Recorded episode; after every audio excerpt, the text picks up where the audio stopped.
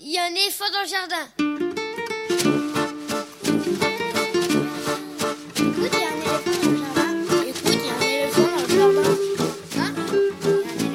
Bonjour, bonjour à toutes et à tous. Véronique Soulet au micro pour l'actualité culturelle des enfants, petits et grands en Île-de-France. Une émission pour tous les adultes qui n'ont pas oublié qu'ils ont d'abord été des enfants. Chaque semaine, écoute, il y a un éléphant dans le jardin vous fait découvrir artistes, créateurs, initiatives, médiations qui offrent aux enfants de quoi nourrir leur imagination et leur curiosité. En tout cas, ce qui nous semble original, réussi, intéressant avec des reportages, des chroniques, des interviews, des lectures concoctées par les chroniqueurs et chroniqueuses de cette émission et moi-même. Aujourd'hui, avec moi au fil de l'émission, Elsa Gounod pour sa chronique littéraire et Lionel Chenaille pour sa lecture. Au programme, beaucoup de livres. Stéphane Servant est l'auteur du bel album L'Expédition, illustré par Audrey Spiri, qui vient tout juste de paraître aux éditions Thierry Magnier. Il répond aux questions de notre Du Tac au Tac, la rubrique mensuelle, réalisée en collaboration avec le site La Maromo. Ce sera dans une quinzaine de minutes. Polar Grenadine est une adaptation très maligne du roman jeunesse Un tueur à ma porte d'Irina Drozd, sous forme de feuilleton radiophonique. Ce spectacle a déjà pas mal tourné, mais on peut encore le voir mercredi prochain à Évry. Alors on en parle avec son metteur en scène, Didier Ruiz, ce sera dans une quarantaine de minutes. Puis un coup de projecteur sur le festival Le Grandir à Chevilly-la-Rue, festival de contes proposé par la Maison du Conte et par le théâtre de Chevilly-la-Rue. Ce sera avec Isabelle Ocagne, directrice de la Maison du Conte, dans une soixantaine de minutes. En fin d'émission, Elsa Gounod propose sa chronique Grand livre pour petites personnes, puis Lionel Chenaille lira un extrait de littérature générale sur le thème de l'enfance.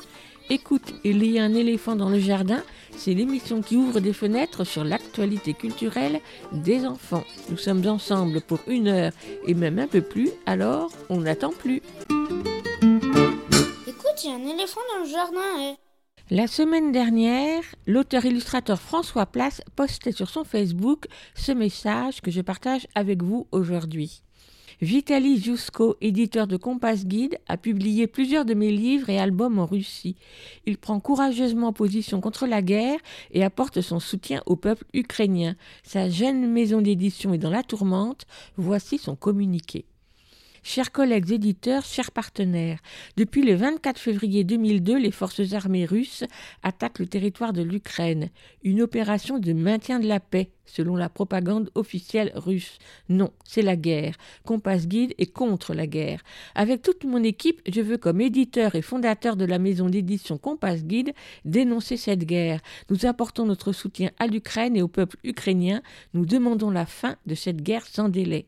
Malgré la censure de plus en plus forte, Facebook est quasi inaccessible aujourd'hui, tout comme de nombreux médias indépendants, nous avons exprimé publiquement notre opposition à la guerre dès le vendredi 25 février sur l'ensemble des réseaux sociaux disponibles.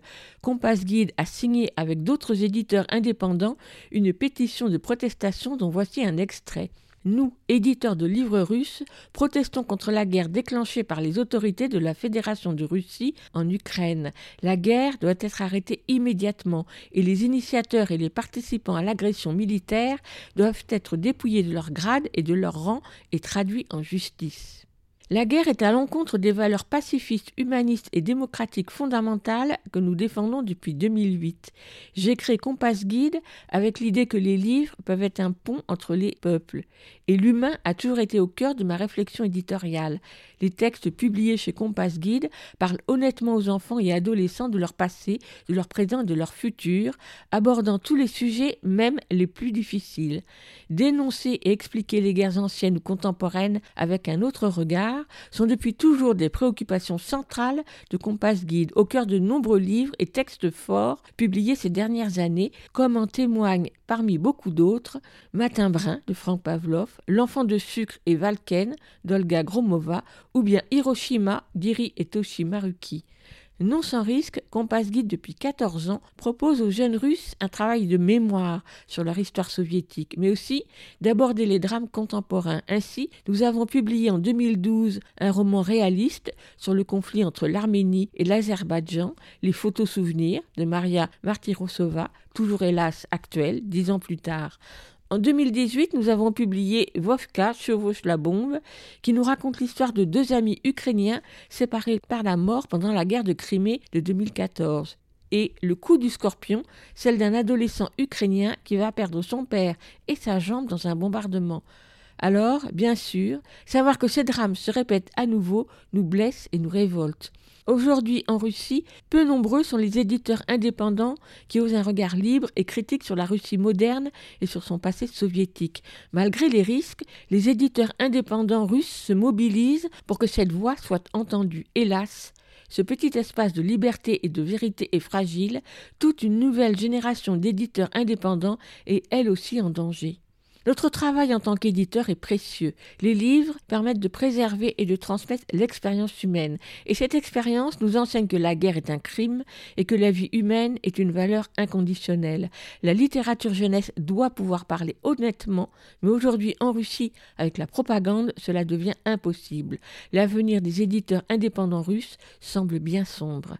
Très sincèrement, je ne sais pas aujourd'hui combien de temps Compass Guide, tout comme mes collègues éditeurs indépendants russes, pourront continuer cet autre combat pour la liberté. Nous vous remercions pour votre soutien et pour votre combat à nos côtés en tant qu'éditeur. Arrêtons la guerre. Vitaly Ziusko, fondateur et éditeur, maison d'édition Compass Guide.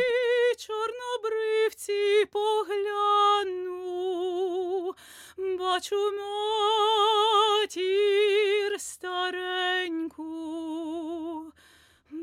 руки твої, моя мамо. Écoute, il y a un éléphant dans le jardin. eh. La nouveauté discographique de cette semaine nous emmène au Sénégal avec le label ARB Music qui continue disque après disque d'explorer le patrimoine de comptines et de berceuses du continent africain en invitant des artistes vivant en France à interpréter les chansons qui les ont accompagnés durant leur enfance. Cette fois, c'est Eliane Bangoura qui emmène ses jeunes auditeurs et auditrices à Mbour, sa ville d'enfance qui est le deuxième port du Sénégal après Dakar. Eliane Bangoura est chanteuse, danseuse, chorégraphe. Elle danse depuis longtemps et enseigne la danse africaine à Paris. Une quinzaine de chansons interprétées en wolof, en mandingue, où se glissent quelquefois des paroles en français. Elle est accompagnée par Adama Kondé au balafon, Amen Viana à la guitare, Djongolo aux percussions et Koram Jomson au chœur, dans des arrangements très variés. Ces chansons traditionnelles évoquent les contes tels le le lièvre, les animaux, la préparation du thieboudienne ou encore les voyages en pirogue. La voix mélodieuse d'Eliane Bougoura apporte à chaque chanson une couleur particulière, joyeuse ou plus mélancolique. Le disque s'appelle donc Sénégal, comptine, jeux et berceuse par Eliane Bangoura. Il a paru en début de mois chez ARB Musique à écouter avec les enfants dès le plus jeune âge. Et tout de suite, nous, on écoute Mameyala, une chanson en Wolof pour appeler la pluie à tomber.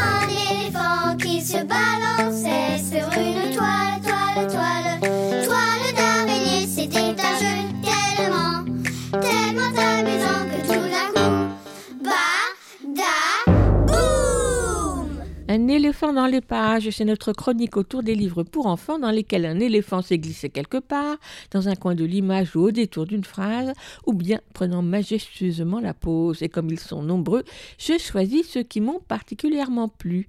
Et comme c'est le printemps des poètes jusqu'au 28 mars, avec cette 24e édition de cette manifestation dédiée à la poésie sous toutes les formes, aujourd'hui ce sera deux livres de poésie.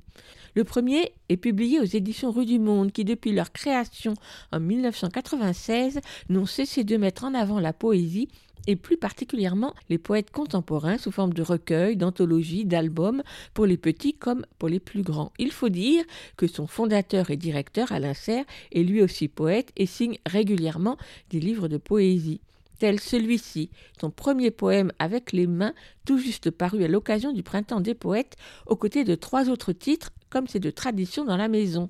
Ton premier poème avec les mains, c'est un album pour les tout petits, donc un poème à leur lire, dire, chantonner, qui raconte le passage de la nuit au jour, puis du jour à la nuit, de sa répétition, comme le tout petit joue au jeu de C'est la nuit, en cachant ses yeux avec les mains pour les rouvrir aussitôt et recommencer. Le jour et ses multiples activités, le monde s'est mis au travail, les saumons, les moineaux, les gens pressés, les moustaches, et parmi cette liste à l'après-vert, il y a aussi les éléphants. Ça bougeote, ça parlote, ça rit, et bientôt la nuit tombe. Demain tout recommencera, le jour et la nuit te rediront leurs poèmes l'un après l'autre, et toi, en faisant danser tes mains, tu dessineras le tien.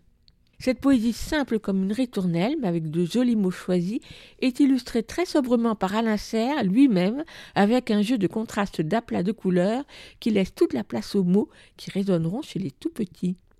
Ton premier poème avec les mains d'Alain Serre aux éditions Rue du Monde coûte 16 euros et il est à lire au tout petit, bien sûr. Écoute, il y a un éléphant dans le jardin. eh.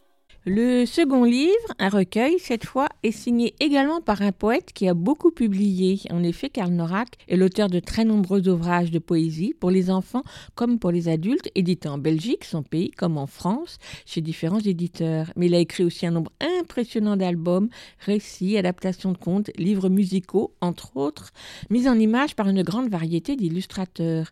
Son écriture fluide, imagée, poétique, s'est évoquée avec légèreté les thématiques les plus variées. Petit poème pour y aller, qui vient de paraître chez Pastel, la branche belge de l'école des loisirs, rassemble quelques 80 poèmes, les uns de quelques lignes, les autres un peu plus longs, des poèmes sur la puissance de la poésie, sur le monde et ses changements, sur le temps qu'il faudrait savoir ralentir, sur la vie au jour le jour, sur les uns ou sur les autres, des poèmes tour à tour espiègles, humoristiques, pensifs ou nostalgiques. La poésie de Karl Norak se déguste le sourire aux lèvres et donne envie de prendre le crayon à son tour, que l'on soit enfant ou plus grand. Le recueil de 120 pages, sous son épaisse couverture cartonnée, est mis en image par la non moins talentueuse Anne Herbautz, qui a su en toute complicité faire écho de façon personnelle au poème de Karl Norak. Et parmi ces images, un éléphant, puisque le poème Les langues étrangères campe un éléphant qui tente d'apprendre au poète à barrir, et qui y parvient. Mais comme Anne Herbautz aime bien dessiner les éléphants, on en retrouve plusieurs au fil du recueil, et j'ai donc choisi de vous lire le poème intitulé La nuit, pour lequel elle a dessiné le poète à dos d'éléphant dans la nuit étoilée. La nuit m'a dit hier très tard qu'elle ne dormait pas. J'avais envie du noir. Être dans la lune me suffit la journée. Là, je veux me reposer. Alors j'ai écrit une berceuse pour la nuit et je l'ai lue, fenêtre ouverte. Elle a souri la nuit, n'a même pas bâillé. Elle a ri de ma voix qui ne lui pas beaucoup, mais moi aussi j'étais ravie. Il faut être poète pour quelque chose dans la vie. Disons que je suis celui qui écrit pour amuser la nuit. Petit poème pour y aller de Karl Norak, illustration de Anne Herbautz, édité chez Pastel l'école des loisirs, coûte 18 euros à lire à tout âge. Et tout de suite, on écoute le duo Sota Salta, c'est-à-dire Elsa Birger et Linda Edjo, que vous entendez souvent ici car j'aime beaucoup leur disque, comme C'est étrange, lequel est aussi un spectacle musical drôle et inventif. On pourra les voir et les écouter mardi soir prochain et mercredi après-midi prochain à l'Atelier du Plateau dans le 19e à Paris et le samedi 2 avril au théâtre de Rony-sous-Bois. Et tout de suite, elles chantent un classique parmi les classiques, mais à leur façon, La fourmi de Robert Desnos.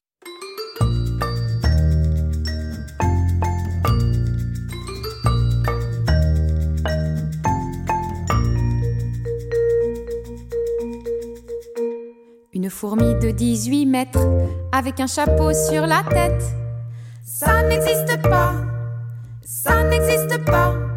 Une fourmi traînant un char plein de pingouins et de canards. Ça n'existe pas, ça n'existe pas. Mais si, mais si, mais si, mais si, mais si, mais si, mais si, mais si.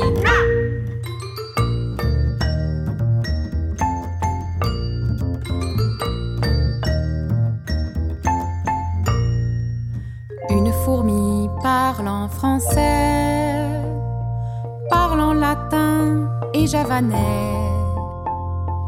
Une fourmi parlant français,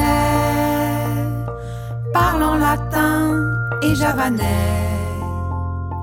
Ça n'existe pas, ça n'existe pas, ça n'existe pas, ça n'existe pas. Et pourquoi pas? Une fourmi de 18 mètres avec un chapeau sur la tête. Une fourmi de 18 mètres avec un chapeau sur la tête. Ça n'existe pas, ça n'existe pas. Une fourmi traînant un char plein de pingouins traînant un char plein de pingouins et de canards. Ça n'existe pas, ça n'existe pas, ça n'existe pas, ça n'existe pas. Mais si, mais si, mais si, mais si, mais si, mais si, mais si, mais si.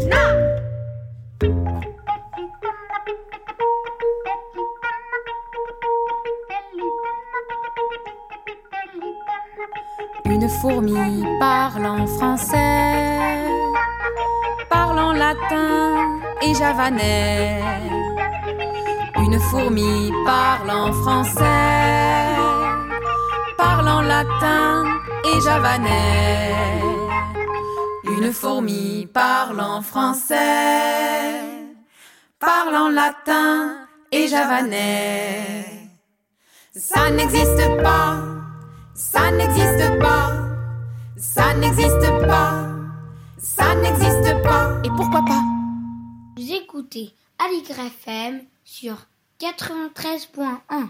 Vous l'écoutez Aligre FM 80 Comme chaque mois ou presque, rendez-vous pour notre rubrique du tac au tac, une pastille sonore réalisée en partenariat avec la Maromo, le site sur la littérature de jeunesse animé par Gabriel Lucas. Autour d'un livre pour enfants paru récemment, apprécié par tous les deux, Gabriel lui interviewe par écrit l'une ou l'autre des auteurs ou autrices, tandis que du côté audio, pour du tac au tac, je pose quelques questions, toujours les mêmes, à l'un ou l'autre créateur de ce livre.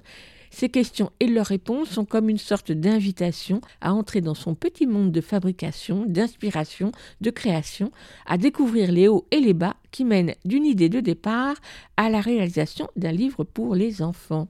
Ce mois-ci, c'est l'album L'Expédition, écrit par Stéphane Servant et mis en image par Audrey Spiry, publié aux éditions Thierry Bagné, qui nous a emballés, à commencer par le livre lui-même, un album à la fabrication particulièrement soignée et originale, avec sa relure intérieure, son papier mat et son texte écrit à la main qui lui donne l'allure d'un cahier de voyage.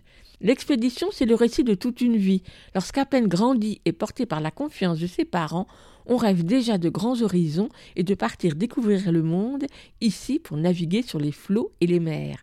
Alors la jeune narratrice construit son embarcation avec quatre bouts de bois, deux bouts de ficelle et une coquille de noix, comme elle le précise, et la voici qui largue les amarres et quitte son île sous l'œil attentif et le sourire de ses parents vers l'inconnu de l'horizon.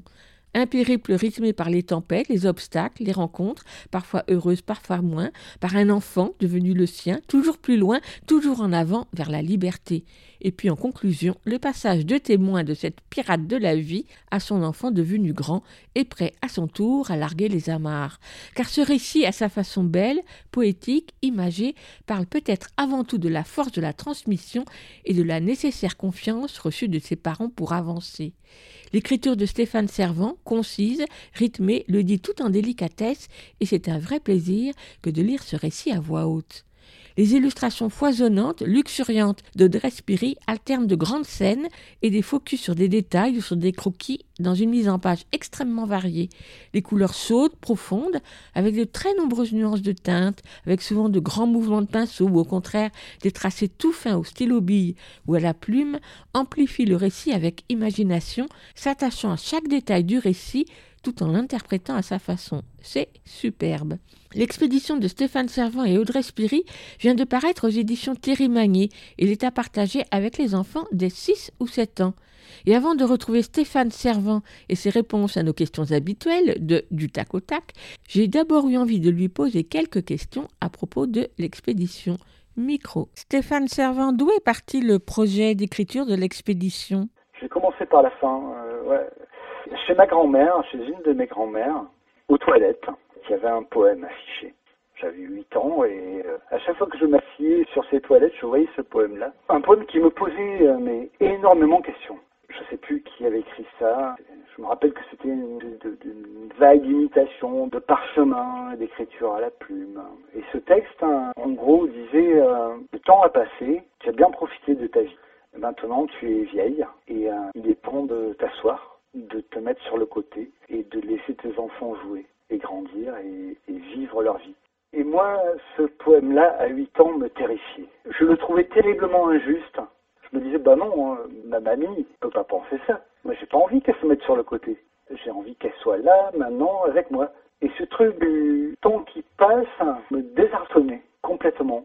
Et je crois que je commence à comprendre ce que disait ce texte à un moment donné, voilà, il y a, une transmission. Euh, moi, j'y voyais un, abandon, un abandon des forces de vie, alors que je, pense, en tout cas c'est comme ça que je le relis maintenant, euh, qu'il y avait au cœur de tout ça, c'était la transmission.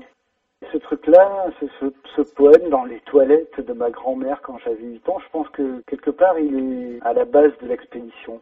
Qu'est-ce que c'est le chemin d'une vie euh, Comment on peut être aidé Comment on peut aider les autres hein, Qu'est-ce qui se transmet c'est un peu ça. Comment avez-vous travaillé l'écriture? Car ce qui est frappant dans votre texte, c'est le rythme que vous y impulsez, sa couleur très poétique. Je travaille beaucoup à voix haute, je viens du compte. Mhm. Et puis j'aime beaucoup la poésie aussi, et la poésie c'est pas fait pour rester entre les pages des livres, c'est fait pour être dit. Donc je travaille beaucoup à, voix haute. Et comment j'ai travaillé l'écriture? Alors j'ai une très mauvaise mémoire, mais euh, c'est un texte qui a dû rester plusieurs mois euh, dans mon ordinateur. Hein et qui s'est construit morceau par morceau. Euh, je devais peut-être euh, au début avoir quatre phrases, peut-être pas plus. Hein. Et puis j'y revenais, et, c'est à ça qu'on sait que c'est un texte qui compte. Enfin, en tout cas pour moi, c'est quand les textes euh, restent même quand ils sont en chantier, même pendant des semaines, des mois, des années, c'est quand ils sont encore là dans, notre mémoire qu'on se dit ah oui mais j'avais écrit ce truc là pouvoir hein. et donc petit bout par petit bout, ouais j'ai déroulé cette pelote sans forcément savoir où j'allais. Hein. C'est souvent comme ça, moi c'est souvent d'ailleurs dans les classes, dans les interventions que je me rends compte que ah oui mais j'ai voulu parler de ça. Pour moi il y a, il y a quelque chose de très inconscient, de très souterrain dans l'écriture voilà, cette image de ce poème dans une toilette de ma grand-mère, ça ne m'est apparu qu'après, une fois que j'ai eu le fini, ce texte-là. Ah, c'est de ça que ça parle, en fait. C'est de transmission, c'est de temps qui passe. Donc voilà, pendant quelques mois, je revenais à ce texte et je rajoutais des bouches, je dévidais cette pelote, jusqu'au moment où il m'a apparu que c'était clair que c'est là que je voulais aller. Comment avez-vous travaillé avec euh, Audrey Spiry avec Audrey euh, ce que je propose en général aux, illustratrices ou aux illustrateurs avec qui je travaille. Euh, une fois que c'était sûr que c'était Audrey qui avait donné vie à ce texte, on s'est téléphoné et on a discuté pendant une heure. J'ai raconté ce que je vous ai dit là sur le poème de ma grand-mère. Elle m'a posé beaucoup de questions. Qu'est-ce que je voulais vraiment, qu'est-ce qui était au cœur de ce texte-là? Et ensuite, je l'ai laissé complètement travailler. Et c'est là aussi que le, le rôle d'un éditeur, et en particulier pour les albums, est très important. C'est lui qui assure la coordination euh, texte-image. Hein. Moi, je mets un point d'honneur à, laisser l'illustrateur euh, tranquille. Je n'accepterai jamais que quelqu'un vienne me faire des remarques sur mon écriture, euh, en tout cas en, cours d'écriture, parce qu'il y a une fragilité à ce moment-là. Donc, je, je, me retiens de tout commentaire. Donc, pour ne faire aucun commentaire, en général, je ne demande pas à voir les images en cours et c'est souvent dans une étape beaucoup plus lointaine que je vois les images, parfois même quand elles sont presque finies. Quoi. Donc euh, Audrey avait une totale liberté pour créer ces images. Qu'est-ce qui vous a surpris ou étonné dans ces images?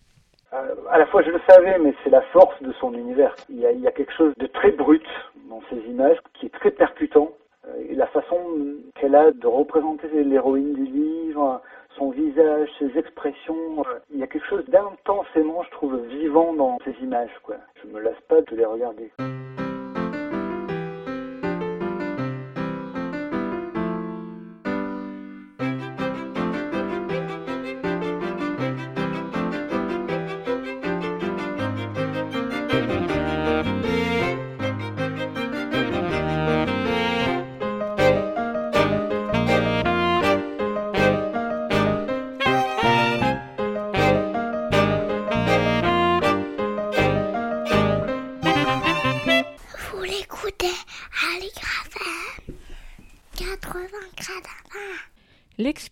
De Stéphane Servant et Audrey Spiri a paru le mois dernier aux éditions Thierry Magnier.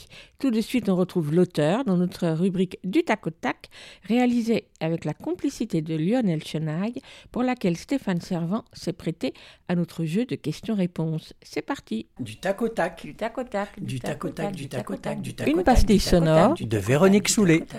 Stéphane Servant est auteur pour la jeunesse. Son premier livre, Le Machin, un album illustré par Cécile Bonbon, a paru chez Didier Jeunesse en 2007. Depuis, il a publié de très nombreux albums ou romans, édités entre autres au Rouergue, Didier Jeunesse, Rue du Monde, Gallimard et bien d'autres, et qui ont souvent été récompensés.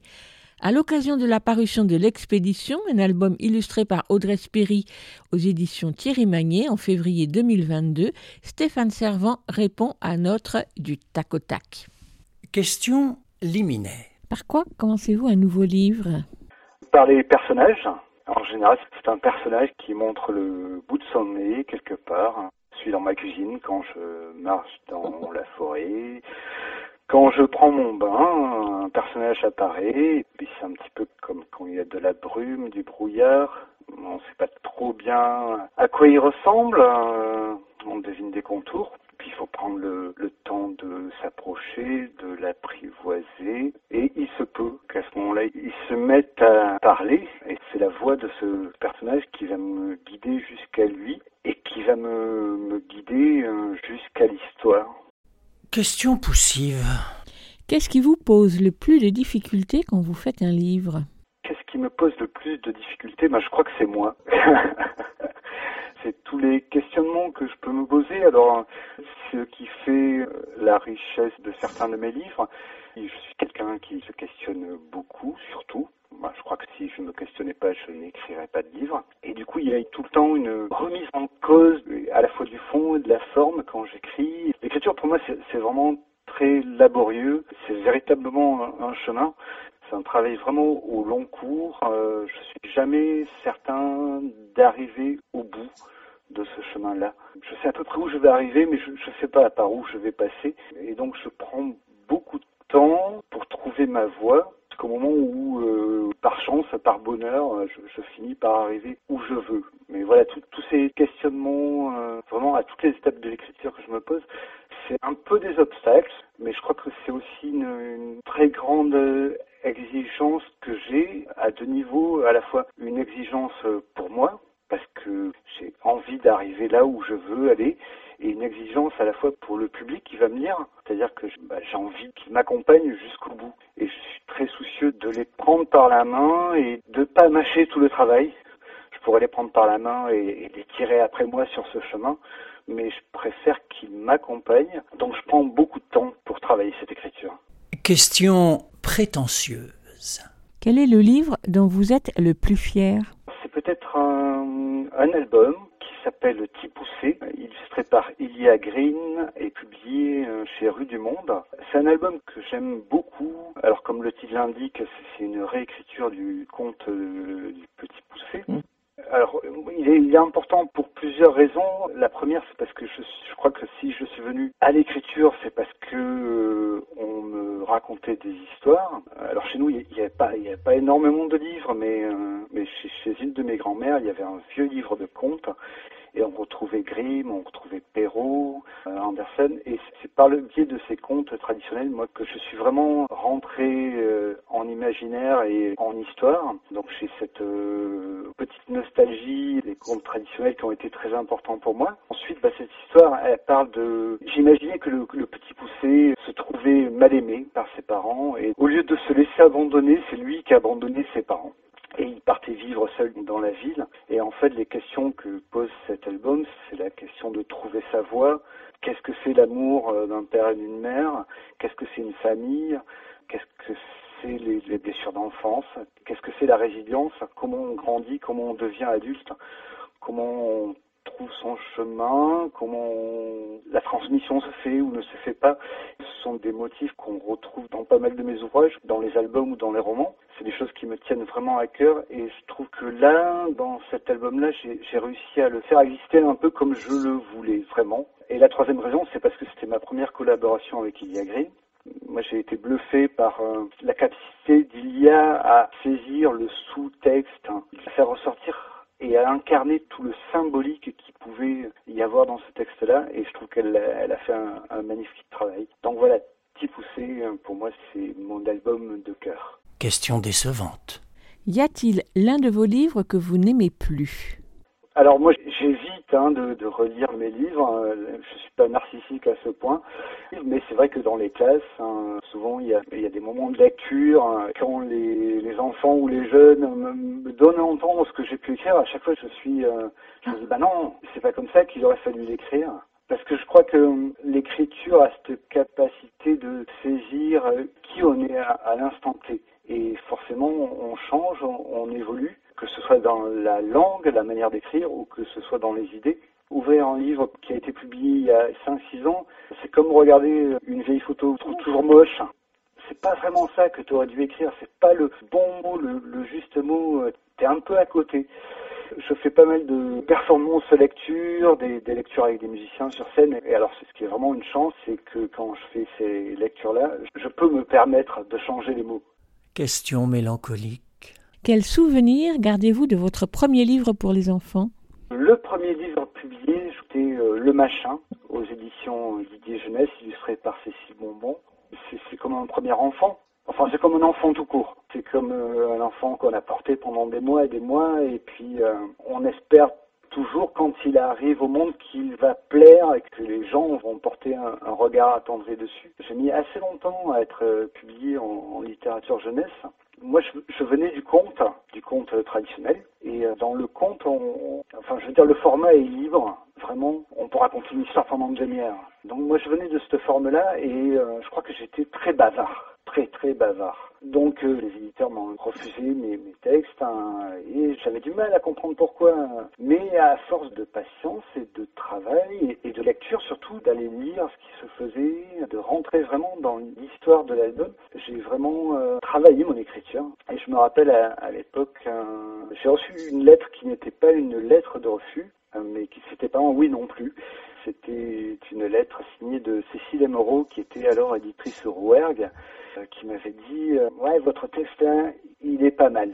Il est pas assez bien, hein, mais quand même, il est pas mal. Ça, ça et ça, c'est intéressant. C'était des encouragements. Donc, il m'a fallu du temps pour trouver cette voie. Donc, forcément, le, premier livre qui est venu au monde, je me rappelle très bien où j'étais quand j'ai reçu le coup de téléphone euh, pour me dire bah, ce livre, ce texte va devenir un livre. Question technique. Quel est le mot que vous aimez bien utiliser Il y a un mot que j'aime beaucoup, c'est le mot silence. Je questionne souvent, euh, c'est vrai, peut-être plus dans les romans, hein, mais ce que c'est le silence hein, et les deux facettes du silence. Le silence qui peut être pesant quand il est imposé, quand c'est l'absence de mots. J'aime bien le silence quand il laisse résonner les choses. Je pense que sans silence, il n'y aurait pas de mots, il n'y aurait pas de dialogue. C'est bien parce que les, les mots peuvent s'étendre dans cette place-là, que le langage existe, que la poésie existe. Question piège. À quoi sert une éditrice ou un éditeur? Pour moi, le, le rôle de l'éditeur, il est vraiment primordial. Je sais que c'est très à la mode et, que ça répond à plein de problématiques. Le fait de s'auto-éditer, hein. c'est vrai que aujourd'hui l'économie du livre est pas du tout euh, favorable aux auteurs et que c'est compliqué de vivre de son art et que l'auto-édition règle pas mal de, problématiques. Mais euh, moi, j'en serais vraiment incapable. Si pour moi l'écriture est un chemin, euh, l'éditeur c'est quelqu'un quelque part avec une lampe qui est susceptible de, m'éclairer quand je sais pas où aller euh, parce qu'il fait un peu sombre. Pour moi, l'é- l'éditeur, il est, il est un petit peu en surplomb, il n'est pas vraiment sur le chemin, il n'y a que moi qui peux marcher sur ce chemin. Donc l'éditeur, il est là un petit peu avec un peu de hauteur et euh, peut à, à certains moments me dire attention, là tu es sur le chemin. Après, libre à moi de dire ben oui, mais moi j'ai envie de sortir du chemin, j'y vais. Mais c'est quelqu'un qui va avoir un, un regard extérieur sur la création. Et ça, c'est quand même très précieux d'avoir un regard extérieur et de ne pas être que face à soi. Voilà. Question incongrue. Comment choisissez-vous vos maisons d'édition? Je vais là où, où j'aime aller. Ça a été le cas pour le Rouergue, pour mes premiers romans. hein. J'adorais les auteurs du Rouergue, bah, par exemple euh, Alex Rousseau ou Guillaume Guéraud. Voilà, j'adorais vraiment ce travail-là. Et euh, je me suis dit, bah, c'est là que j'ai envie d'être. hein. Ça a été un peu la même chose pour les albums. Donc c'est vraiment comme une famille où on se disait tiens j'ai envie d'en faire partie. Même si après on découvre que comme dans toutes les familles, ben, il y a des problèmes et que tout le monde ne s'entend pas forcément. C'est par affinité de cœur, affinité de lecteur avant tout, où je me dis tiens j'ai envie d'être là. J'ai envie euh, que mes livres soient à côté de, de ceux de telle personne ou de telle personne. Question artistique. Quelle qualité attendez-vous d'un illustrateur ou d'une illustratrice avec qui vous faites un livre? Qu'elles me comprennent avant tout. C'est quelque chose que je fais beaucoup quand j'écris. Euh, J'essaie de multiplier les niveaux de lecture pour qu'un enfant de 5 ans prenne du plaisir en lisant ou en écoutant le texte, mais qu'un enfant de 12 aussi, et qu'un ado et qu'un adulte prenne du plaisir. Donc j'essaie vraiment de, de multiplier les, les niveaux de lecture, que ce soit dans des textes très intimistes, euh, comme Petit ou euh, dans des choses plus humoristiques, comme La culotte du loup, euh, chez Didier Jeunesse, illustré par Laetitia Lesso. Il y a toujours un, un sous-texte, et pour moi, le, la principale qualité d'un illustrateur ou d'une illustratrice, c'est quelqu'un qui va pas s'arrêter à simplement mettre des images sur des mots, mais qui va aller euh, creuser dans le texte pour en tirer, euh, en tirer ce qui n'est pas visible et le faire exister dans l'image. Bah, c'est pas tout le monde qui est capable de faire ça, ou qui a envie de faire ça, ou qui a le temps de faire ça. Mais pour moi, l'album, il, est réussi euh, quand la personne qui fait les images est allée vraiment creuser dans le, le matériau du texte. Et souvent, même après que les images soient faites, quand elles sont bien faites, alors je dis pas bien au sens euh, moral du terme, mais quand il y a vraiment ce, ce truc qui affleure dans l'image, moi je viens souvent euh, couper du texte. Parce que je me dis, tiens, tiens, la personne qui a fait les images, elle, a vraiment saisi ce que je voulais dire et elle le dit mieux que moi. Dit mieux que moi par l'image, ça a plus de force, donc il n'y a pas besoin de le redire dans le texte. Je vais couper derrière. Quoi. Question tendre. Qu'est-ce qui vous enthousiasme le plus dans ce que vous faites aujourd'hui? Je crois qu'il y a deux choses. Il y a le tout début et la toute fin. Il y a le surgissement de l'histoire. Il y a la voix, il y a ce personnage qui apparaît. euh, vraiment les premiers pas où on se dit waouh, il y a quelque chose, il y a, quelqu'un, il y a une histoire qui va commencer. Euh, on ne sait jamais si elle arrivera au bout, mais euh, cette première impulsion de se dire quelque chose est en train d'arriver. L'imaginaire se met en route. Et ça, c'est assez excitant. Puis à l'autre bout de la chaîne, il y a alors soit les salons du livre, soit les, rencontres en classe, avec toutes les histoires euh, extraordinaires que les gens peuvent te raconter sur, sur ce qu'ils ont vécu avec ton livre. Des trucs incroyables. hein. Là, dernièrement, euh, une femme d'une quarantaine d'années, avec un enfant de 6 ans, vient me voir et elle me dit ah, euh, votre roman, là, Céline, euh, j'ai vraiment adoré. j'ai accouché avec. Alors, en fait, elle a eu un accouchement très très long et son mari lui a lu le roman pendant tout le temps du travail. C'était assez incroyable. Parfois, un livre a une place particulière dans, dans la vie des gens et forcément ça, on, on s'en rend pas compte. Et moi, quand je suis à ma table de travail, euh, je peux pas imaginer euh, comment ensuite les livres vivent et comment ils accompagnent les gens. Et euh, à chaque fois que j'ai un témoignage comme ça, je me dis ah ouais, c'est- aussi pour ça que t'écris. Question nostalgique. Quel est votre premier meilleur souvenir de lecture? Mmh, euh, alors, il y a forcément les, histoires euh, que me racontait ma grand-mère, euh, voilà, Perrault, avec des illustrations par des illustrateurs de pays de l'Est, un peu tchèques, hein, comme je pouvais passer des heures à regarder ça. Et sinon, c'était euh, plus tard des romans que ma cousine devenue grande m'avait légués, la bibliothèque verte. Je vais vous retrouver le titre, je les ai toujours. Ils sont là. La série s'appelle Bennett, et donc c'est dans un pensionnat anglais qui m'enseigne de collégiens anglais qui sont pas très doués pour les études, mais très doués en bêtises et en aventure, et j'adorais ça.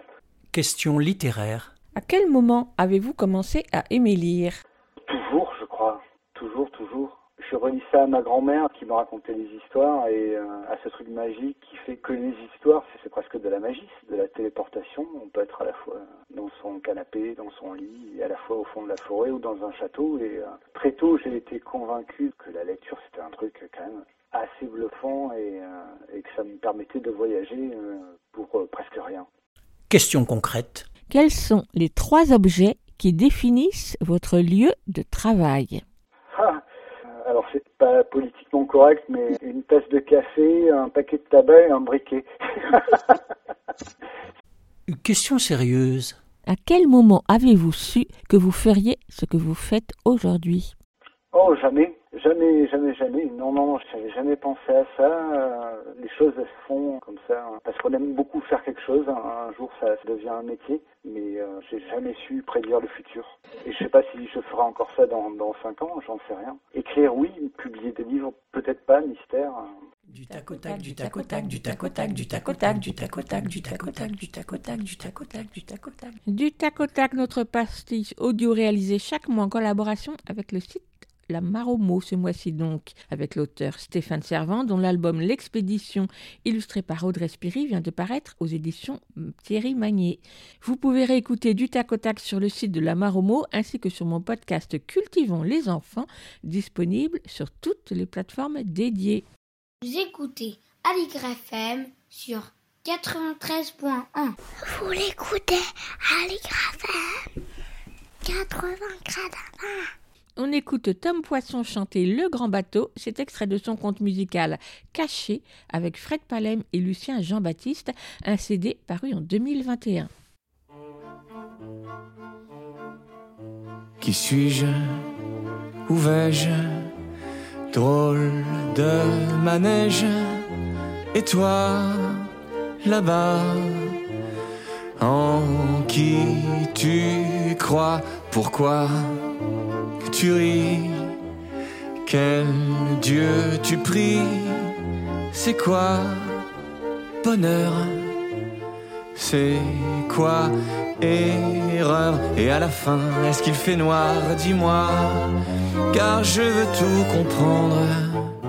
Qu'est-ce qu'on fait sur ce grand bateau? Le vent qu'on a voulu varie.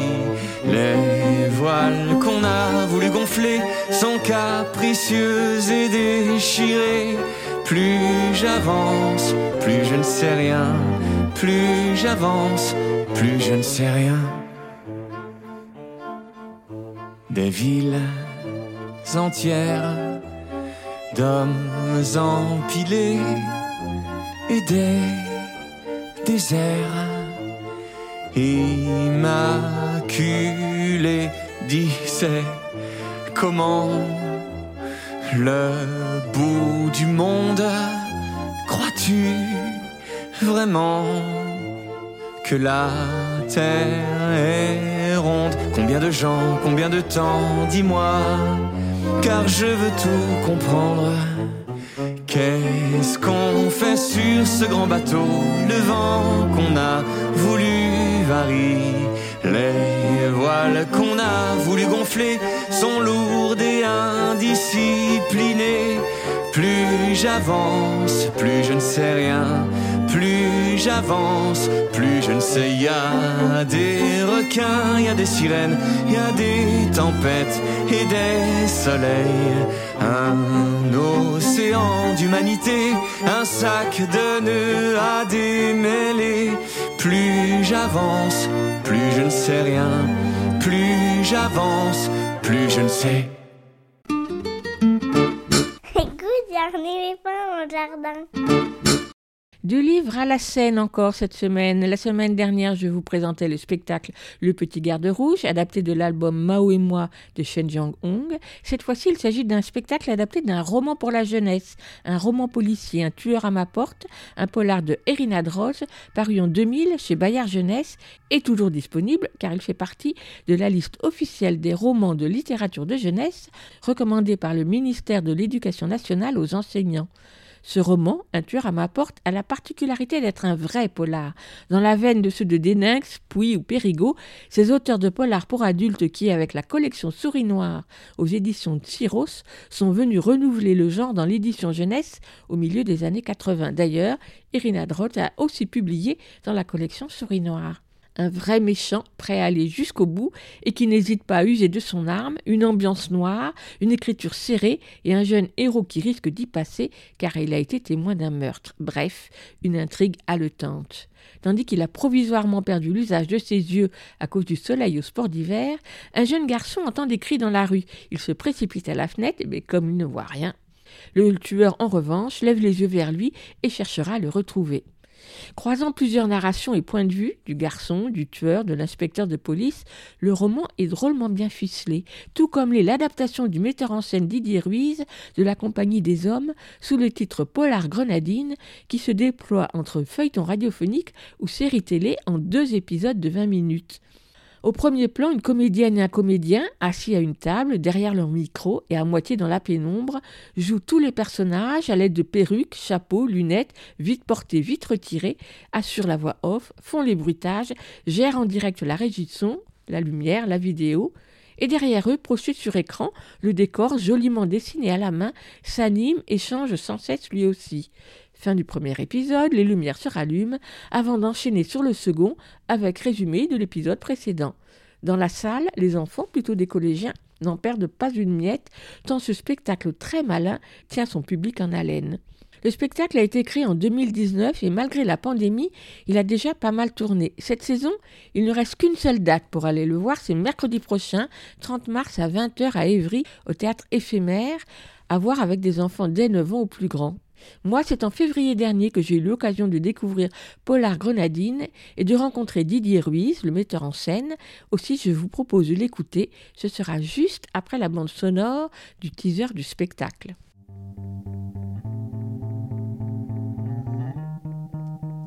Polar Grenadine. Comme je l'avais prévu, tous les copains sont moqués de moi en me voyant arriver avec des grosses lunettes de soleil par un temps grisâtre. Et en plus de les garder toute la journée, j'ai dû répéter 20 fois que je m'étais brûlé les yeux au ski le dernier jour.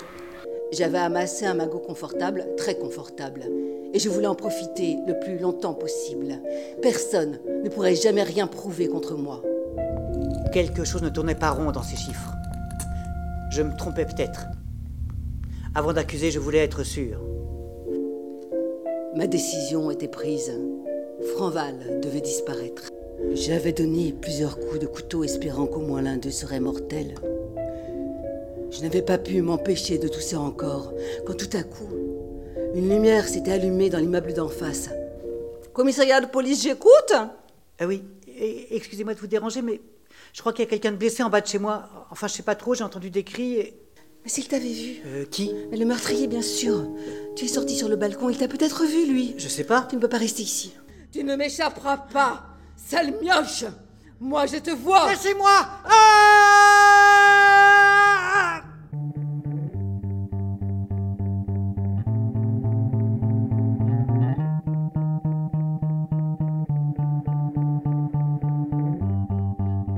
Didier Ruiz, bonjour. Bonjour Véronique.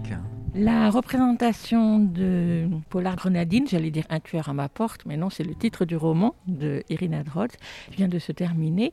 Et évidemment, j'ai été subjuguée par le spectacle, entre autres parce que c'est une émission de radio, enfin c'est un feuilleton radiophonique. Oui, parce que j'adore la radio, Véronique. Si j'avais à changer de métier, je crois que je ferais le vôtre, hein, c'est-à-dire faire la, radio et recevoir des gens, les écouter, parler dans les, les ondes. J'adore ça. Alors oui, bien sûr, c'est un, un, un, des médias euh, qui m'a complètement euh, euh, animé pour imaginer le, projet, mais c'est pas le seul, hein, puisqu'il y a aussi des projections comme au théâtre et des effets comme au cinéma. Donc c'est à la fois de la radio, du théâtre et du cinéma. C'est les trois en un.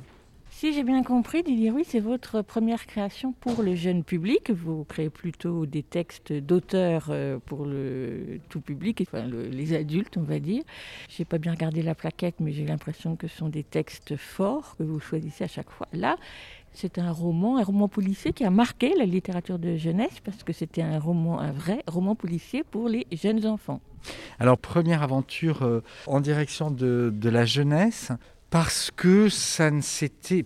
bah, ça ne s'était jamais euh, proposé auparavant, j'avais jamais vraiment pensé. Et c'est parce que je travaille dans l'Essonne, à Lanorville, à Arpajon et Saint-Germain-des-Arpajons, que les équipes des trois villes là-bas m'ont dit Mais pourquoi tu ferais pas un truc pour le jeune public, euh, en- enfin, puisque tu fais pour tout le monde, mais pas pour les, les jeunes publics? J'ai dit Bah tiens, pourquoi pas? Il n'y a que les imbéciles qui changent pas d'avis, pourquoi pas essayer? C'est vrai que moi je suis un fan de polar, j'adore avoir peur et mes souvenirs d'enfants de- d'enfants auditeurs, d'enfants spectateurs euh, au théâtre, à la télé, c'est lié à des choses qui font peur, évidemment. D'où mon choix de ce roman d'Irina Droz, D'un tueur à ma porte, parce que c'est un vrai polar, parce que, y a, parce que bah, le, héros c'est un enfant, et ça je trouve ça chouette, et parce que ça fait peur, et parce qu'il y a euh, les repères du polar avec le méchant dont on ne voit jamais le visage, qui fume des cigarettes avec des volutes de fumée qui montent dans le noir comme ça. Il y a tous ces clichés du, euh, polar que j'adore.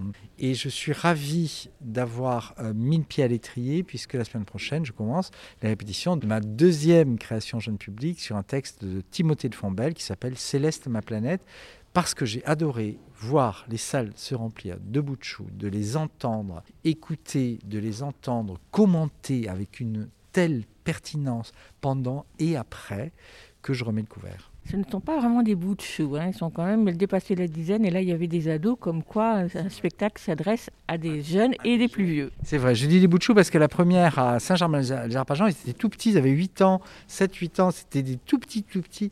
Et c'était tellement vivant de les voir se, raconter des choses. Moi, j'ai adoré ça et j'adore.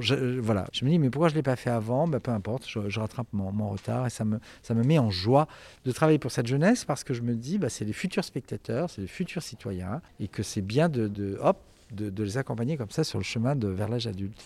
Pour euh, adapter le texte d'Irina Droz, le roman d'Irina Droz, vous avez choisi le feuilleton radiophonique. Ça s'est imposé d'office? Alors, pas tout à fait, puisqu'il y, a- un historique. Dans le répertoire de la compagnie, il y a deux spectacles qui s'appellent les apéropolars, à partir de polars de la série du Poulpe. Un premier de Jean-Bernard Pouy, qui est le Poulpe fondateur, et le deuxième de Sophie Couronne et Karel Ferret, qui sont eux-mêmes découpés en quatre épisodes de 30 minutes. Donc, à partir de là, le polar grenadine est le fils naturel des apéropolars. On a changé le titre d'apéropolar pour polar grenadine et on a changé le format de 4 épisodes de 30 minutes à 2 épisodes de 20 minutes avec le même procédé scénique, c'est-à-dire les comédiens à la table, format radio puisqu'ils sont euh, avec des micros où ils jouent face et ils jouent tous les personnages. Et pour changer de personnage, il change de perruque.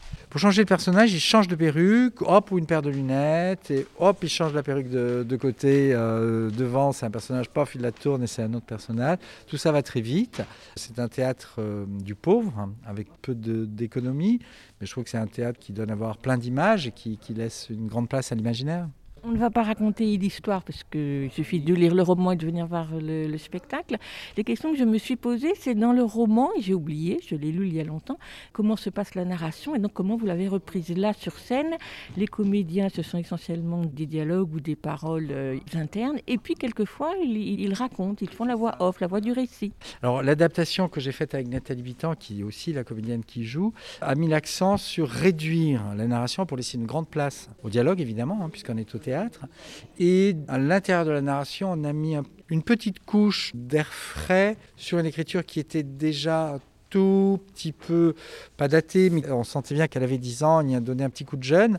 Donc c'est ça, réduire la narration, mettre en, en priorité le dialogue et rafraîchir un petit peu tout ça pour que ça, ça résonne comme ça au théâtre. Alors le décor, ou en tout cas l'espace, il est représenté par des images qui sont derrière les deux comédiens assis à leur table, en illustration réalisée par Nathalie Bittan, et je les ai trouvées formidables, parce qu'elles sont à la fois, elles sont évocatrices, mais elles ne sont pas descriptives.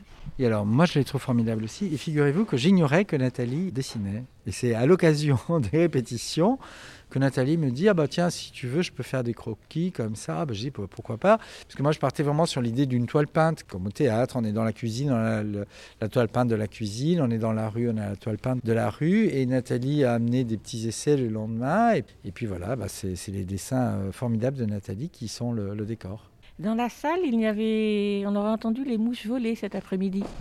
incroyable. C'était incroyable. Je n'en revenais pas. Je me suis fait la, la réflexion dès que ça commençait. Tout le monde est saisi comme ça, euh, dans une, une immobilité, une attention extrême, euh, et dès le début, et c'est à chaque fois. C'est assez magique. hein.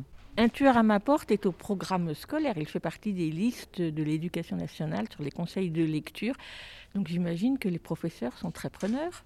Alors, ça, figurez-vous, Véronique, entre nous, je l'ai euh, découvert après coup. Je ne savais pas.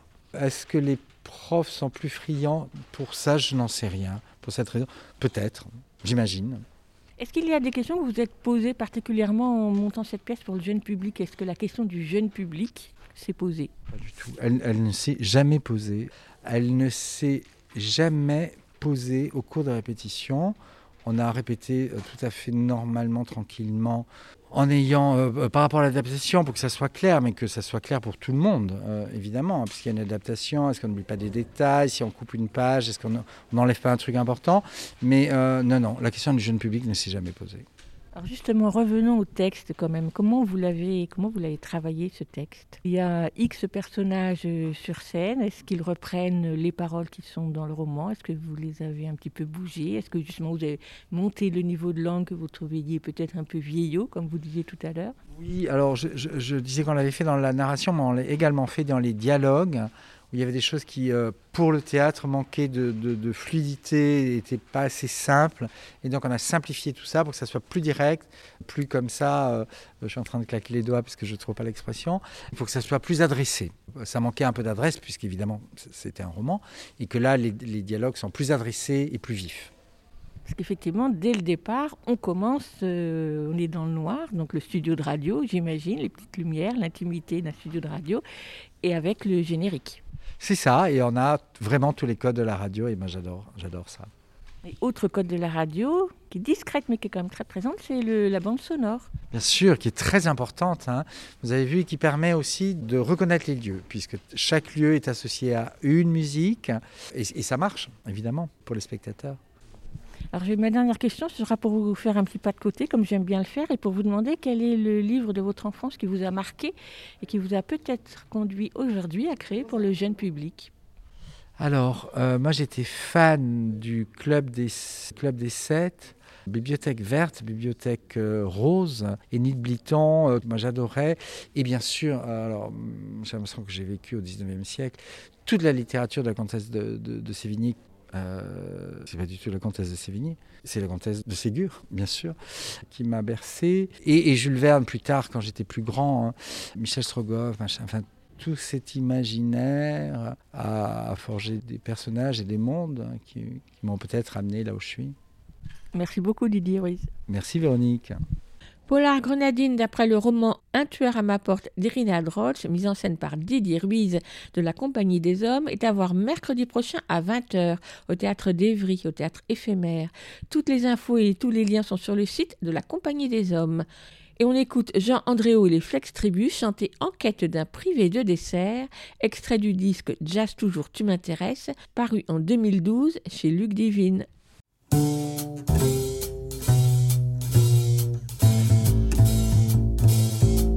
Série noire à la française, pas le temps de vous expliquer. Détective sur le qui-vive, je viens de me faire rouler mon goûter. Je l'observe de mon bureau, elle m'écrit sûrement un mot. Elle n'est pas fière, elle garde ses verres. Reste à savoir si elle a mes chocos. Vu mon talent pour mener l'enquête, je crois que la télé, je vais la démonter. Comme dit mon père quand il est fâché. Toi dans la vie, tu seras plombier. L'enquête piétine sur mes tartines, pas d'indice à répertorier. J'interroge même la maîtresse sur l'écriture du mot suspect. Elle a frémi mais sans hésiter, m'a épelé le mot d'un seul trait. Reste à savoir si elle dit vrai. Y a le dico pour vérifier. Vu mon talent pour mener l'enquête, je crois que la télé, je vais la démonter. Comme dit mon père quand il est fâché.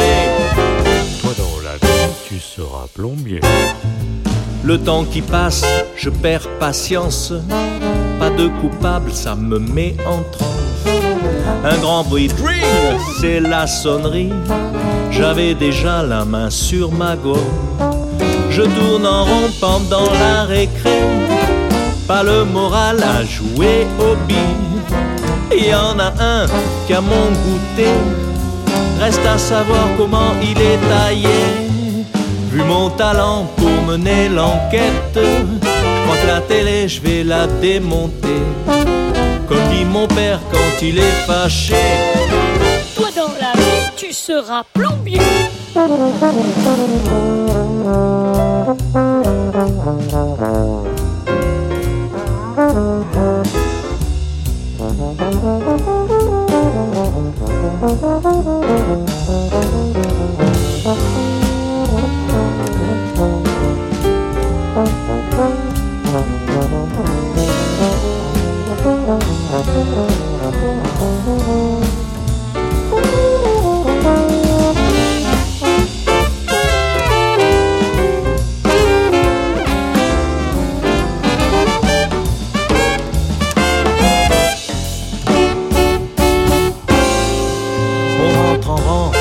Rien n'a changé. Même Colombo n'aurait rien trouvé. D'un pas agile, je rejoins ma place. D'un œil tranquille, je fouille toute la classe. Je prends le cahier dans mon casier. Mon goûter tombe en pièces détachées. C'est confisqué, crie la maîtresse. Mes confiseries, plus rien ne presse. Vu mon talent pour mener l'enquête, que la télé, je vais la démonter. Comme dit mon père quand il est fâché. Toi dans la vie.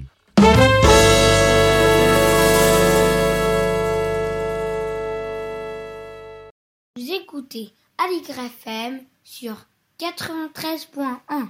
Après le festival Alain Gossel évoqué ici la semaine dernière, aujourd'hui petit coup de projecteur sur un autre festival de contes, cette fois-ci à Chevilly-la-Rue, le Grandir, dont c'est la deuxième édition, proposée du 26 mars au 16 avril par la Maison du Conte et par le théâtre de Chevilly-la-Rue, mais pas seulement. Ce festival de contes a une programmation très riche en spectacles, expositions, ateliers. Isabelle Ocagne, directrice de la Maison du Conte, jointe au téléphone en début de semaine, nous en dit un peu plus. Micro. Et Isabelle Ocagne, je voudrais bien qu'on commence par euh, présenter la Maison du Conte, même si évidemment, depuis le temps, beaucoup de monde la connaît. C'est vrai. Alors c'est une maison euh, qui en même temps a, a beaucoup évolué, hein, mais ça reste euh, avant tout un lieu artistique et culturel, un lieu de fabrique et d'accompagnement des artistes conteurs et conteuses, et aussi un lieu de formation. Et donc c'est un lieu qui a beaucoup évolué puisque en 2018 euh, il y a un nouveau bâtiment qui a été construit et, du coup maintenant on va dire que la maison du conte est complète avec euh, trois espaces de travail et un grand jardin. Le Grandir euh, saison 2, on va l'appeler comme ça, démarre le 26 mars jusqu'au 16 avril. Alors le Grandir en deux mots, quel est l'objectif? L'événement dure trois semaines, donc sur la ville de Chevilly-la-Rue. Et donc il est monté en partenariat avec le théâtre de Chevilly, donc un, un théâtre pluridisciplinaire. Et donc on a associé nos, nos deux projets autour de sujets qui nous tiennent à cœur, qui sont les histoires, d'un côté, le récit, et l'enfance puisque on dit toujours que le conte c'est euh, c'est pour les enfants, c'est aussi pour les enfants. Donc on a voulu retrouver cette dimension euh, avec des propositions donc pendant trois semaines qui s'adressent aux enfants et aux adultes qui ont toujours une part d'enfance, comme on le sait euh, tous et toutes. Donc ce festival, il est euh, avec le théâtre de Cheville-la-Rue, mais il est aussi avec d'autres partenaires culturels de la ville, la médiathèque, avec le conservatoire des arts plastiques. Et c'est important parce que ça fait euh, que c'est un événement très pluridisciplinaire, mais toujours autour du récit et de l'enfance. Il y a plusieurs expos, il y a un salon du conte, il y a des spectacles, bien sûr, donc dans les différents lieux, des spectacles avec des conteurs comme euh, Delphine Noli, Rachid Boily. On a aussi des artistes de la parole comme les frères Pavlov ou Sylvain Levet. Et puis on a aussi des événements qui ont été construits spécialement pour l'occasion, comme l'inauguration avec des histoires à emporter qui seront proposées par six conteurs dans la ville de Chevilly-la-Rue. Et puis on a aussi une clôture euh, où on retrouvera euh, donc la conteuse Elodie Mora, mais aussi une exposition culinaire parce que j'ai oublié de vous dire qu'il y a un autre élément important dans ce grandir en 2022, c'est la cuisine, qui est le fil rouge de l'événement. Parmi les compteurs qui seront là, est-ce que ce sont des compteurs euh, piliers de la Maison du Comte? Parce que j'ai vu des noms, vous en avez cité, j'ai vu aussi Julien Taubert. Euh, ce sont des piliers de la Maison du Comte, ceux-là Il y a effectivement les piliers, comme on dit, et puis il y a aussi des compteurs qui viennent du dernier labo, comme euh, Cécile Morel, Philippine Brenac, des gens qui nous ont rejoints récemment. On retrouve aussi Nathalie Loiseau, Valérie Briffaut, qui était donc anciennement directrice de la Maison du Comte et qui fera une visite comptée. Et après, on a des Rachid Boily, Julien Taubert, Delphine Noli qui sont euh, dans cette maison depuis déjà euh, assez longtemps. Petite nouveauté cette année, si j'ai bien compris, c'est le Salon du Comte qui aura lieu le week-end de, début avril. Alors ça, c'est donc une initiative de la médiathèque de, Chevilly-la-Rue qui a donc voulu euh, proposer son premier salon du conte ou du livre de conte avec des, grands conteurs, conteuses euh, que vous connaissez, hein, Muriel Blog, Gigi Bigot, euh, qui est-ce qu'on a encore Je les ai plus tous en tête, mais c'est Praline Guépara qui est marraine du Salon du Conte qui sera donc également bien sûr aussi présente. Et donc on aura des racontés, on aura une, grande soupe aux cailloux euh, qui sera proposée en inauguration de la, du Salon du Conte le 1er avril, c'est pas une blague, et qui sera euh, aussi dans, dans, cette thématique de la cuisine. Bah, L'idée de la médiathèque c'était de proposer une soupe aux cailloux. C'est de jeunes artistes entre guillemets qui viennent du, du dernier labo qui vont se coltiner cette histoire. C'est quoi le labo à la Maison du Comte? Alors le labo à la Maison du Comte, c'est un espace de formation de recherche professionnelle, donc un des seuls espaces euh, professionnalisants en France. Donc là, la dernière euh, édition, promotion de ce labo qui rassemble euh, une quinzaine de compteurs, a duré une année à raison de cinq jours de travail par mois avec comme encadrant, animateurs, formateurs, trois personnes qui sont donc Rachid Boily, Annabelle Sergent et Marien Tillet. Nous avons eu une promotion d'une année, euh, donc en 2020, qui a abouti en 2021. Et donc, on lance un nouvel appel à candidature qui s'est clos ce dimanche et qui va donner lieu à une nouvelle promotion en 2022-2023. Isabelle Ocagne, euh, la parole comptée aujourd'hui en France. Comment elle vit aujourd'hui? Bah, je crois qu'elle est très vivante et puis elle, a, fait preuve de, son énergie euh, pendant ces deux années de Covid, puisqu'on a quand même vraiment beaucoup continué à fabriquer des spectacles, à, aller à la rencontre des gens et des habitants, avec en allant à la fois collecter des histoires et en raconter d'autres oui, elle a toute sa place euh, justement dans une société qui a un peu été divisée, séparée, euh, distancée. Le fait que voilà, on est quelqu'un euh, en face à face, en intimité, qui vient nous raconter une histoire quasiment à l'oreille, c'est vrai que c'est, mhm. je pense que ça prend vraiment toute sa dimension aujourd'hui et on, on, apprécie encore plus cette mhm. proposition artistique qui n'est pas qu'artistique, qui est aussi une chose sociale, sociétale, qui est vraiment de créer des relations avec les avec les gens. Merci beaucoup Isabelle Ocagne. Merci, je vous souhaite une bonne journée. Le Grandir à Chevilly-la-Rue, c'est du 26 mars au 16 avril. Les tarifs du spectacle sont à 6,50 euros pour les adultes, 5 euros pour les enfants. Certains événements sont gratuits. Toutes les infos sont à retrouver sur le site du théâtre de Chevilly-la-Rue ou sur celui de la Maison du Comte.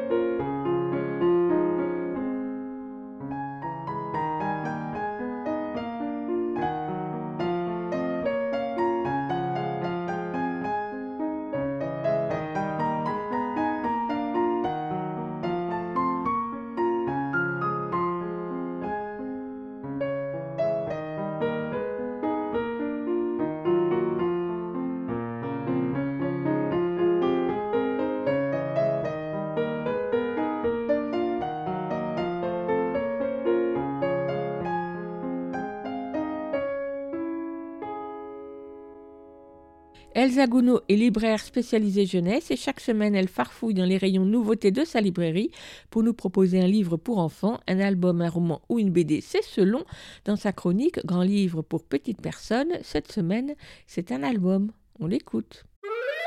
Grand livre pour petites personnes par Elsa Gounod, libraire à Paris. Bonjour, aujourd'hui je vais vous parler de l'album Et j'ai rêvé le jour de Julie Saphirstein, paru récemment aux éditions Albin Michel Jeunesse dans la collection Trapèze. Julie Saphirstein est une artiste plasticienne qui utilise de nombreuses techniques et supports différents dans ses créations. L'album Jeunesse fait alors partie de ses nombreux supports, avec notamment le très beau La nuit, le jour tout autour, paru en 2014 aux éditions Helium, ou Bloom, paru plus récemment aux éditions du Livre, ainsi que des livres d'artistes aux éditions Maect. Elle est également peintre et réalise diverses installations. Quels que soient les genres utilisés, son travail se remarque par son usage des couleurs qui me saisit tout particulièrement.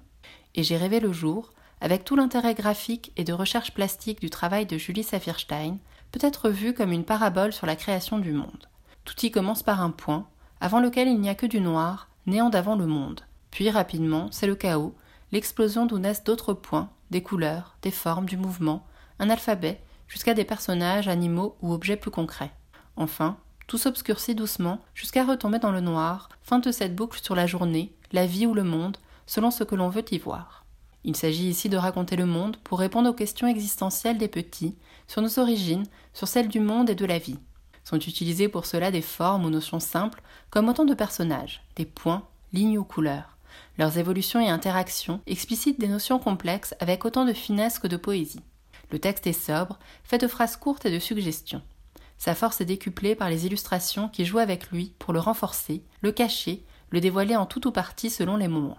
Il en ressort autant de poésie, de douceur que de précision et de fascination. La notion même du rêve introduite dès le titre du livre, et j'ai rêvé le jour, n'implique pas l'exactitude ou l'exhaustivité scientifique. Nous sommes bien là en présence d'un album, d'une histoire et non d'un livre documentaire. La cosmogonie mise en place par l'autrice comme un récit fondateur sur la création du monde permet d'en appréhender les contours tout en s'émerveillant de cet infiniment petit, arrivant à un monde et ses détails. Le Big Bang est ici aussi graphique que bien concret. L'on part du chaos pour arriver à une sorte d'ordre naturel, d'harmonie. On se retrouve alors autant à évoquer l'univers et ses détails que la création même de celui-ci. Si le sujet, comme son traitement, peuvent sembler bien abstraits pour des enfants, ils répondent par la cosmogonie aux questions et parfois peurs ontologiques et essentielles des plus jeunes. Il y a là une réponse à une quête de sens autour de ce qui fait l'univers et notre place en son sein. Il y est finalement plus concrètement question de naissance, d'éléments qui prennent forme sous nos yeux ébahis, d'évolution. Le monde tel que raconté ici l'est du point de vue du premier point, peut-être atome, par lequel tout commence. Le texte est écrit à la première personne, du point de vue du point narrateur. Le rêve du titre est alors sûrement le sien. Voilà donc le monde et sa création, vu de sa plus infime et pourtant essentielle partie. L'on oscille entre le jeu et le nous, le point faisant de plus en plus partie d'un tout bien plus grand au cours de la narration. Il est question d'ordre, d'ordonnancement et du cycle de la vie et de l'univers, dans un parallèle avec la boucle narrative créée par Julie Saphirstein. Il n'y a pas d'angoisse de la fin, qu'elle soit celle du livre, du jour, de la vie ou du monde. Alors que le noir retombe, l'on pourrait bien recommencer la lecture du début du livre, comme un nouveau cycle de cette boucle infinie. En allant plus loin, l'on peut avec ce livre faire un parallèle entre ce récit des origines et la création artistique, peut-être ici celle de l'autrice. Nous voilà entre forme, couleur et matière, entre détails infimes mais si importants, mélange et alchimie. Mais il est surtout question du processus, de la boucle où tout est nécessaire en partant de rien pour arriver au tout complet. Ce propos est mis en valeur par le minimalisme graphique éclatant de Julie Saphirstein, avec l'usage de différentes techniques. Elle se base sur des illustrations sobres, voire schématiques, des formes du début aux objets plus élaborés au fur et à mesure de l'histoire, faites à la peinture, au pastel ou avec des papiers découpés. Il s'agit de partir de la forme la plus simple, le point, graphiquement un rond, pour arriver progressivement à des représentations plus figuratives, tout en restant minimal vers la fin du cycle. Une grande place est laissée au blanc du fond, qui entoure et rythme les illustrations, tout en développant un jeu de lumière très intéressant.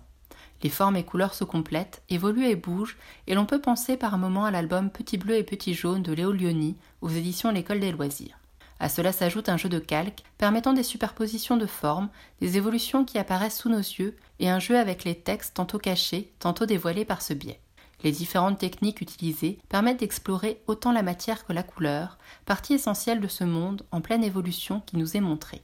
par ce minimalisme où l'on oscille entre abstraction et figuratif au fil du cycle, tant de clarté que d'onirisme se dégage pour un effet saisissant sur les lecteurs. J'espère vous avoir donné envie de découvrir cet album que je conseille à partir de 5 ans, et j'ai rêvé le jour de Julie Saphirstein aux éditions Albin Michel Jeunesse, collection trapèze au prix de 15 euros. Moi, j'espère un jour pouvoir voir des originaux de Julie Saphirstein, tant les différentes facettes de son travail m'émeuvent.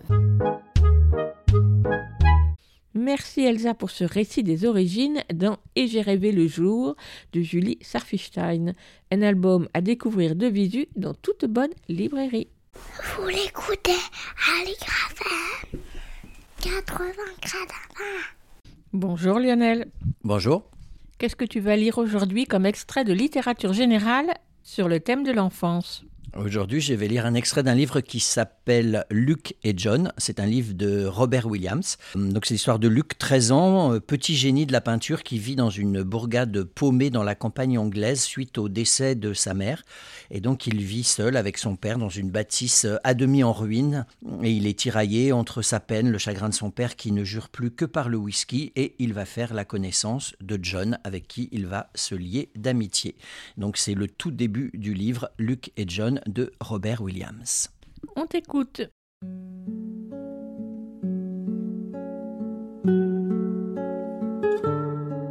J'ai les yeux verts. Sans doute pas le vert auquel vous pensez tout de suite. Ils sont verts vifs, saisissants. Je ne dis pas ça pour me vanter, j'essaie juste d'être précis, exact et clair. Si je vous disais que j'ai les yeux verts, sans plus, vous pourriez les imaginer avec des nuances noisettes ou olives, ils sont d'un vert éclatant. Je veux être honnête, dès le début. La première fois que les gens me voient, il y a souvent un choc, un temps d'arrêt, après quoi ils se remettent tant bien que mal, et on poursuit normalement. Ensuite, les timides ou les bien élevés risquent un rapide regard en coin, les sur deux ou les mal élevés me dévisagent. Ils vérifient juste qu'ils ne se trompent pas, que ce n'est pas une illusion d'optique, que ce sont bien mes yeux. J'habite une maison en haut de Bowlandfell. Elle surplombe une petite ville appelée Duerdel. On s'est installé là avec mon père il y a quelque temps. Mon ancienne vie s'est finie ailleurs et la nouvelle est censée commencer ici. On a atterri à Duerdel pour plusieurs raisons, dont une raison pratique, la maison était dans nos moyens. Et si elle était dans nos moyens, c'est parce qu'elle tombe en ruine. Il y a des trous dans la toiture, des lézardes dans les murs et les châssis des fenêtres sont pourris. Des problèmes superficiels à marmonner mon père, on l'apprend. Il a serré la main de l'agent immobilier et a tourné les talons. L'agent immobilier a éclaté de rire, puis a souri. Il a pris mon père pour un dingue. Mon père n'est pas dingue. Il nous fallait un toit et voilà ce qu'on pouvait se payer. Il fabrique des jouets, mon père, des jouets en bois. Les enfants ne veulent pas de jouets en bois, ils préfèrent les téléphones, les fringues et le fric. Heureusement, certains parents sont assez bêtes ou démodés pour acheter les jouets de mon père. C'est ce qui fait qu'on peut se payer une maison, quelle qu'elle soit. Le gosse reçoit un jouet en bois et fait la gueule, et moi, je reçois une maison en ruine. Euh, comprenons-nous bien, ces jouets sont géniaux. Il a remporté des prix de la... Attendez voir. L'Association des fabricants de jouets traditionnels. Pour eux, il est un peu un héros et un peu un hors-la-loi aussi. Il n'a pas payé sa cotisation depuis 11 ans, mais il le garde quand même comme membre. C'est dire s'il est bon. Euh, moi, je ne travaille pas le bois. Par contre, je peins. Et il paraît que je me débrouille très bien. Parfois, on me demande comment je fais et je ne sais pas quoi répondre. C'est facile. Beaucoup des choses qui viennent toutes seules à la plupart des gens, je n'arrive pas du tout à les faire. Je ne sais pas jouer au ballon, je ne sais pas chanter, je suis nul en maths, zéro en jeu électronique. Mais la peinture, ça, ça me parle. Je sais la contrôler. Elle fait ce que je lui demande. Elle fonctionne pour moi. Un prof de mon ancien collège disait en rigolant que j'avais les mains de mon père avec des yeux magiques en plus. Il se marrait, mais moi je comprenais. Il y a une poignée de jouets classiques que mon père fabrique et vend sur tous les marchés du comté, des petites voitures, des bateaux, des avions, des trains. Cela, il les débite les yeux fermés. Ils sont son fonds de commerce et il les bricole vite fait, bien fait. Mais sa vraie joie, c'est une commande. L'occasion de produire une pièce unique, quelque chose de spécial. Il garantit qu'il ne refera jamais un jouet identique. Il parle de fabrication en série, de mondialisation. Il dit qu'elle fait la loi dans nos vies, qu'elle ruine nos centres-villes. D'Inverness à Ipswich, tout a l'air partout pareil. Selon lui, les gens devraient vouloir la différence. Ils devraient vouloir quelque chose d'unique, de spécial. Et quelquefois, c'est ce qu'ils veulent. Quelquefois, le téléphone sonne. Alors il écoute, l'air absorbé, prend des notes, hoche beaucoup la tête et, par quelques suggestions, guide doucement le client sur la bonne voie. Le être, c'est bien, oui, mais avez-vous pensé au bois de rose? Le bois de rose serait parfait. Puis, il part s'enfermer dans son atelier et devient obsédé par sa pièce. Il passe des heures sur des détails minuscules. Il s'assure que les jointures jouent en douceur et en silence. Il vérifie et revérifie que tout a entièrement et précisément les bonnes proportions.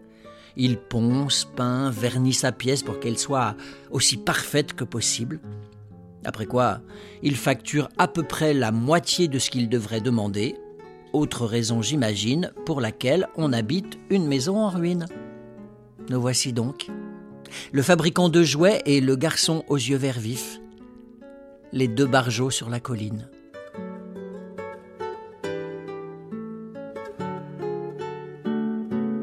Tu nous rappelles le titre de ce roman, Lionel?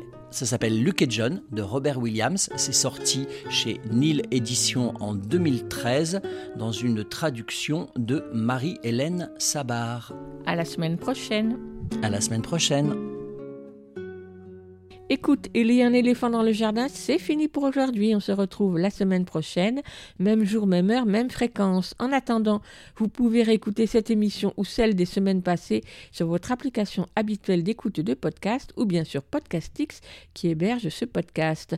Vous pouvez également suivre l'actualité de l'émission sur Instagram et sur Facebook. Tous les liens sont regroupés à l'adresse linktree slash un éléphant dans le jardin. Et bien sûr, l'émission est en réécoute également sur le site de la radio aligrefm.org. À la semaine prochaine. À plus. À la prochaine. À plus. À la prochaine. À plus. À la prochaine. À plus. À la prochaine.